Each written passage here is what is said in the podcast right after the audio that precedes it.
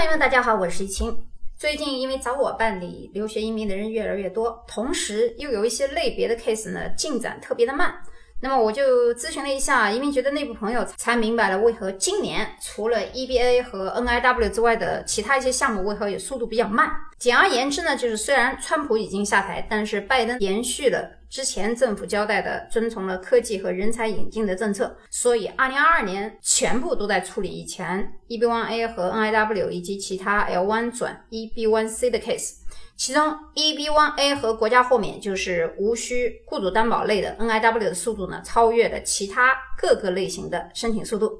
就我手上的资料显示的很多类别的 case 呢，2016年的。都还在积压在移民局，加上 COVID-19，比方说有人做庇护的，一个月可能会拿到面谈的机会，但是现在可能第一次的回执时间就需要两到三个月的时间。那么通常有一定的移民知识的同学啊和朋友都知道，美国移民分移民类和非移民类类别，比如说杰出人才、亲属移民、雇主移民、投资移民、宗教移民、庇护类等等呢，都属于移民类的签证，剩下的呢都叫非移民签证。通常来说，去办移民类的。去广州的比较多，那非移民类的呢，在北京、上海等等其他很多领事馆呢都可以去办。但是想提醒大家的是，如果你办的是非移民的签证，比如说 B 一 B 二的旅游签。或者是学签，就一定不要让移民局怀疑你有移民的倾向。那么下面呢，我就给大家讲一些所有类别特别需要注意的事项，因为今天都是干货，要认真听，反复思考。如果你在问我曾经在音频里面都讲过的知识，我就知道你没有认真听讲。甚至于我今天可能会教大家如何在美国境内换身份、合法的延期等一些系列的方法。首先，我们讲一下 B 一、B 二。B 一、B 二呢，传统上叫旅游签证，但是 B 一和 B 二的区别呢，一个是个人的签证，一个是商务的签证。在美国境内，一次进出的合法时间是一百八十天。有人在拿到美国的 B 一、B 二签的时候，可能会觉得，哎呀，反正我用到最后一天就好了，而且也是多次往返的，可能是十年签。但这个十年签呢，虽然是美国跟中国对等，但是并不是说每个人拿到 B 一、B 二签就一定是十年签啊。由于你的职业。由于你的专业或者是你本科研究生学的一些敏感专业，有可能有的人在签旅游签的时候，每一年都要去续签，所以并不是说每个人签 B 一 B 二签就一定能拿到十年签，只能说如果你有幸拿到了十年的签证。那么你可以多次进出美国，但是仅仅每一年的时候要在网站上办一个电子签就可以了。很多人呢在出国之前可能会忘记把自己的电子签证在网上激活一下，这个一定要引起一定的注意，否则你在登机的时候可能忘了，还要引起不必要的麻烦。除非你是有预谋的黑下去，所以通常一般人为了保证他的 B 一 B 二签在来年的时候或者第二次进出的时候能够顺利，一般不会用到一百八十天的，因为如果你做到一百八十天以后，甚至于超时的话。再想进入美国，百分之九十五的可能性，你下次来海关会把你拒之门外。除非你在美国境内呢，是通过一些合法的手段延期啊，比方说家里可能有病重需要照顾，或者一些其他的原因，比如说女转学。总之呢，就是不要把身份呢弄黑。通常呢，有人问我说有没有陪读的说法，我在这里给大家再更正一下，美国没有什么陪读签。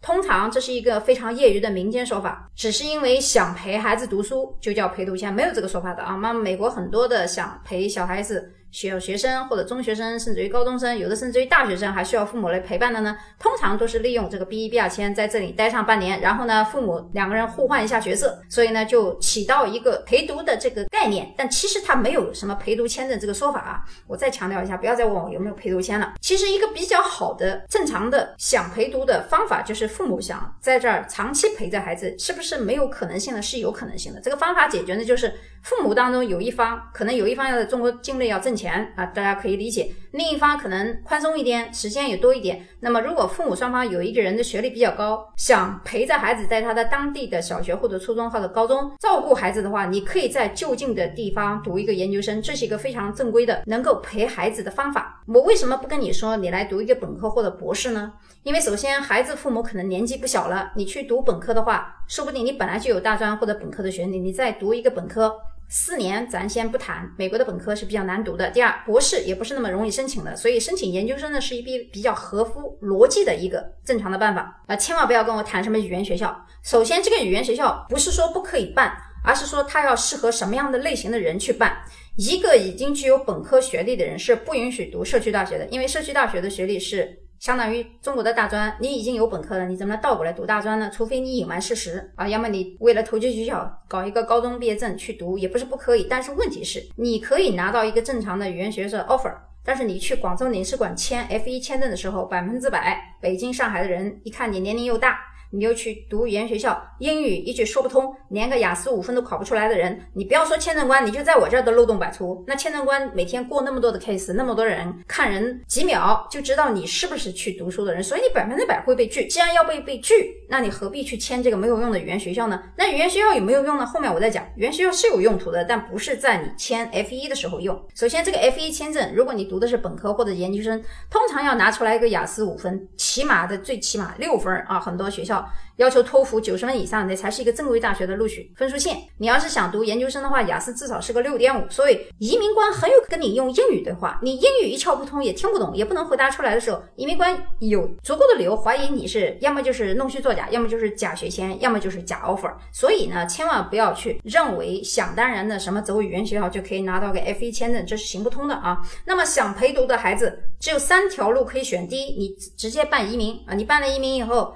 跟孩子一块去上学，这是一个合法的长期滞留在美国的方法。第二，你可以办一个正常的美国名校的 Top 五十到一百，甚至于一百五的都没有关系，这都是正常的藤校或者正规学校非野鸡的研究生。这样呢，你可以陪孩子至少两到三年，加上 OPT。最后呢，有条件的家长，就是学术比较好的家长啊，可以申请借一访问学者，因为这个借一访问学者期间啊，呃，老婆也是可以陪着你来的，这才是正儿八经的陪读。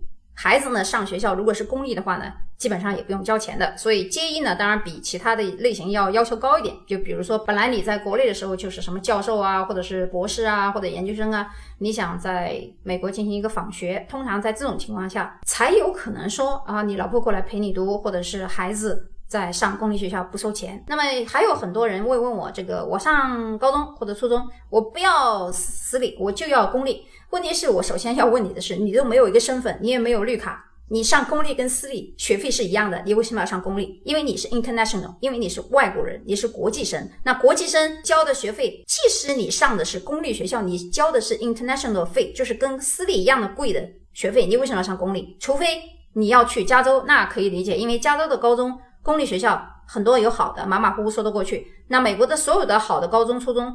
私立东部占了百分之八十五，都是好学校，还有一些在中部、南部和西部。问题是你没有身份的话，就是指没有绿卡的话，你为什么要去上公立？这个逻辑上我觉得很不通。为了省钱想去上公立，问题是你又不是公民，你又不是绿卡，你享受不了免费上学的这个服务，你是要交国际生的学费的。那么你为什么要上公立呢？啊，除非你们家有亲戚在公立学校附近，那我只能这么理解。所以不要去问我说，哎，我一定要上公立。你应该问我是要走读还是要住校，因为走读代表了你要住到 home stay，有爸爸妈妈培养你，或者说在美国。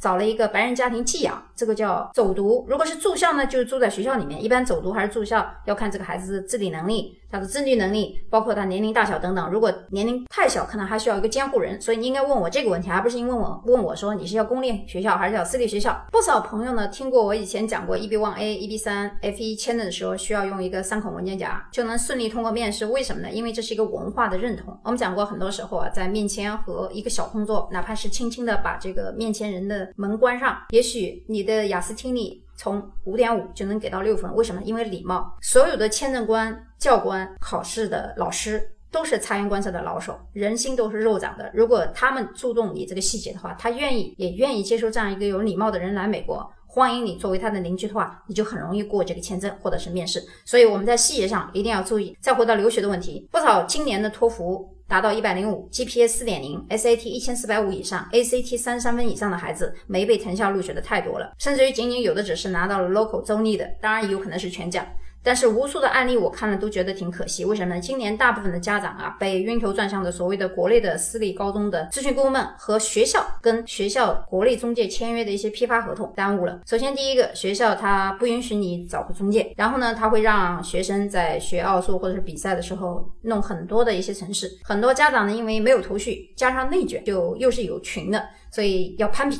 啊，你有多少，我要上多少。其实实际上在选学校和选比赛项目的时候是有讲究的，不是说你比赛项目多就一定能够申请到藤校。也不是说你参加的好像都是国际性的项目，也都获奖了，好像也都会弹钢琴，也都有什么艺术特长生的特质，甚至于体育。但是为什么别的孩子录取了，你没有被录取呢？甚至于你去让这个咨询老师问英国和美国，你要首先问一下，看看你们学校的那个咨询老师，他有是不是英国大学毕业的？如果是英国大学毕业的，你应该咨询他英国的留学问题；如果他是美国大学毕业的，你应该问问他美国留学的问题。英国的这个留学体制和美国的体育体制完全不一样。如果这个咨询师他在英国和美国都没有上过大学，我就是很奇怪，你为什么要问他问题？他两个都不懂啊，就跟我们听这个音频和视频节目一样。很多人每天在很多很多群，很多很多垃圾信息，包括音频。有的人他都没在美国待过，待了十年也在华人区，二十年都没有用，在华人区待上三十年，不要说五十年，一句英语不讲的人，你听他讲什么节节目呢？甚至于我们每天的这个信息量啊特别的大，希望大家能够在一秒、两秒之内把这个信息啊梳理一下。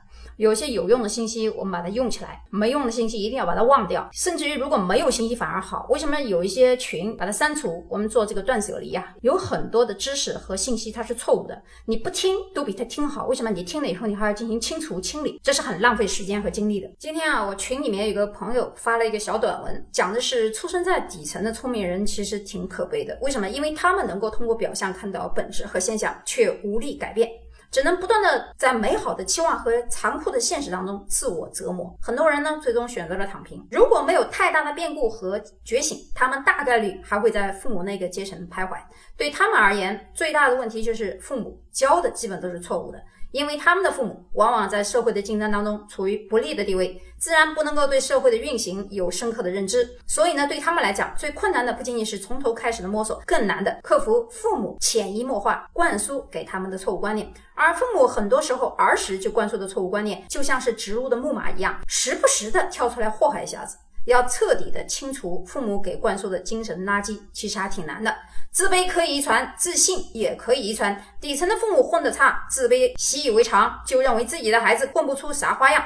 有时候总是在公开场合贬低自己的孩子，而且更为不幸的是，底层的父母因为没有事业，很多人有的是时间，没办法赚钱，但是根本也不想办法赚钱，从而就把精力花在了孩子身上，把自己的自卑和精神垃圾反复的灌输给自己的孩子。底层的孩子要走出来是真的很难，所以这句话我引用一下。给大家讲的就是，你每天接触那么多的信息，其实有一些信息完全没有必要接收，而接收的渠道，就是因为你听了一些乱七八糟的节目，进了一些乱七八糟的群。咱们做一下断舍离。话再说回来，就像很多国内的私立和公立，包括私立分英式的和美式的一些教育，这里面有很多学校咨询老师，包括校长或者是班主任啊，一定要你上这个上那个。其实呢，很多家长因为对美国的高校的教育一无所知，也不是很懂，所以也搞不明白究竟应该干什么，究竟应该是做。什么事儿？而富人与穷人的唯一的区别就是信息量的完整和高端性，他们的眼界圈子给予他们的信息就比平民要高级，所以。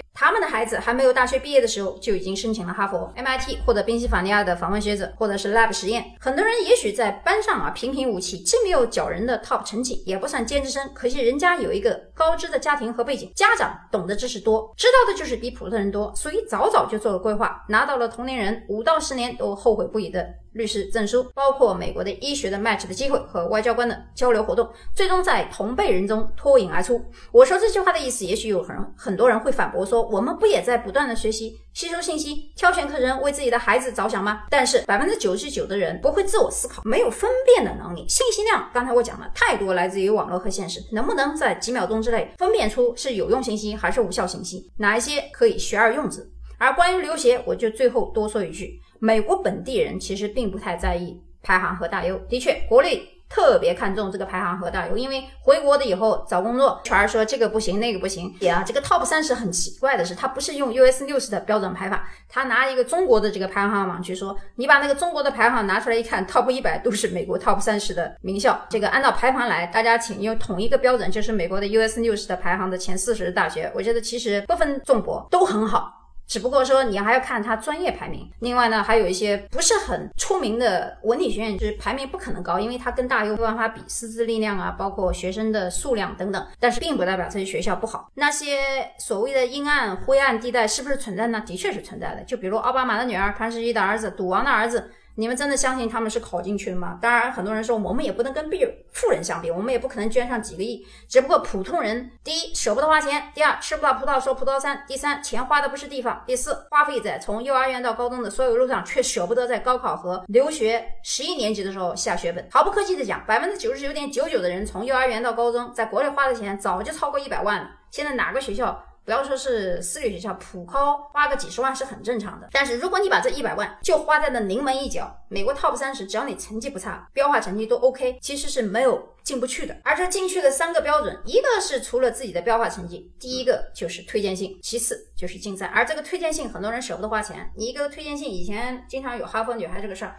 他又不是参议院的这个推手，给他推这封信，他也进不了哈佛。所以很多时候我们说比家庭背景，比推荐信，那为什么你不在这个上面花点心思呢？另外我们在考研的时候也是一样，有的实习学生非常聪明，他在美国实习的时候跟老板就混得很好，而这个老板刚好是他这个业界的大佬，他就跟这个老板要了一封推荐信。其实他的成绩并不是特别好，但是我帮这个学生从本科直接跳入博士，而且拿的是全奖。今年好多我的学生都直接从本科读博士拿了全奖。其实除了学习成绩之外，这些孩子呀。他的学习能力，包括科研能力以及推荐信，都是下了很大功夫的。另外，我想说的是，博士这一类的基本条件，你的论文在 SCI 和 SSCI 级别的论文是拿到全奖的重要一环。如果是研究生的话，有一些学校的商科是需要有一定的实习的经验的。那么这个实习经验当然也可以做，以后再说。那么法学博士的 JD 和 LLM，也俗称老流氓的选择，那艺术学院的转学以及作品集的准备等等。都是花样百出，包括双学士加 MD 的规划，兽医还是牙医的选择，还是 match 到最后 step 一、step 二的考试，就是医学方面那规划都是是非常非常重要的。我曾经公众号也写过一篇文章，暗示了格林纳达医学院的时间短。很多人其实并不明白我为什么要写格林纳达，并不是仅仅是它是一个通往绿卡的转折点，从拿到国籍到 E two，还有一个原因就是格林纳达医学院它的时间非常短。大家如果记不清的话，可以去回顾那篇文章。我公众号我也讲过，M O N A W O R L D 就是 Mona 的世界嘛。那 O P T 的使用怎么样？从 O P T 抽签抽到 H one B 转成 E B 三 A，因为很多人不知道这个环节，所以抽了抽了 N 年也没有拿到。很多人觉得说我在硅谷这么大的公司，一年我们这儿能抽十个、二十个。对呀，你说的很对，一个公司能抽十到二十个，那凭什么就抽给你呢？所以一个当公司的大小并不是抽签的关键，也不是名牌的大牌的公司就一定百分之百比小公司要好。实际上，小公司的名额虽然不多，但是它必须要。为什么要呢？因为这岗位紧缺人才。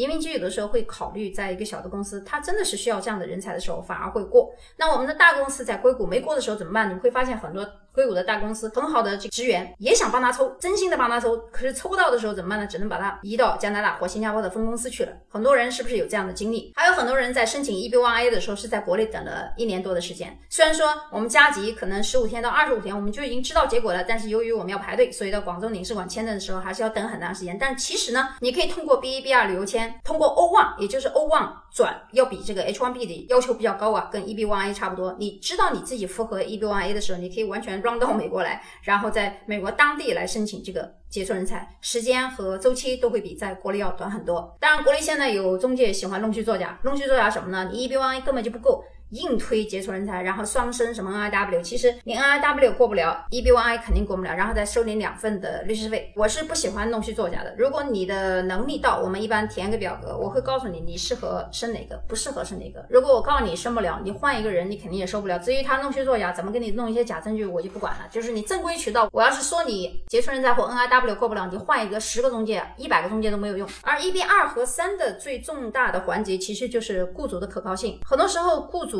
意外死。亡这个意外死亡可能在合同里面他会跟你写清楚，所以在找雇主的时候，如果公司因为上市原因或者是意外死亡，你这个一 B 二三要从头再来，相当于对于一个排期排到三点五年人而言是相当长的，也是非常非常的头疼的一件事。咱更别谈这一 B 五了，我以前从来都不主动让大家做一 B 五，原因就是排期太长。二零一三年之后，几乎这个排期就是十年以上。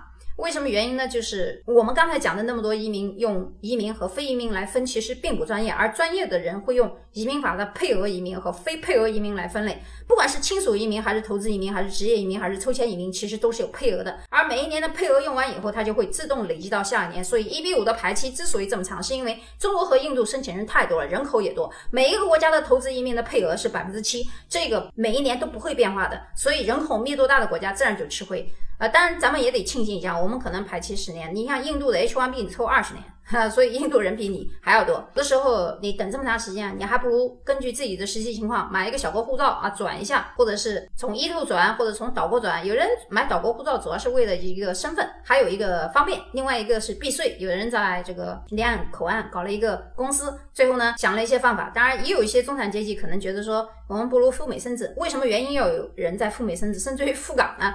是因为所有的美国的移民是根据你的出生地来排期的，所以即使你有了一个香港或者台湾或者其他地方的护照，但是由于你的出生地是在中国，所以你的排期没有任何变化，除非你出生地就不一样。所以之前有很那么多人赴美生子，包括赴加拿大还是赴啥啥啥。这些人呢，其实也不完全是没有道理啊，我只能这么说。这至于好坏，大家心中各有评论。我们再谈这个政治庇护，那想办的呢，首先想办的一个前提就是你人必须在美国，在美国入境，拿什么身份入境呢？一般来说都是 B 一 B 二签。而现在 B 一 B 二签过来的人为什么会排这么长时间呢？是因为我刚才讲过，今年的策略就是 EB one A。全部排在所有人之前，N I W 也是啊，包括甚至于 E B one C 就是 L one 转的那种，也比很多人要长。那么一般来说呢，以前通常来讲，做政治庇护的人，第一周拿到回执是一个多月，上面会写一个 number，就是这个。纸上啊，左边有一个 A number，就是外国人的 number 和 ZLA。呃，举个例子啊，Z 代表庇护类，LA 代表这个洛杉矶。如果是 ZSF，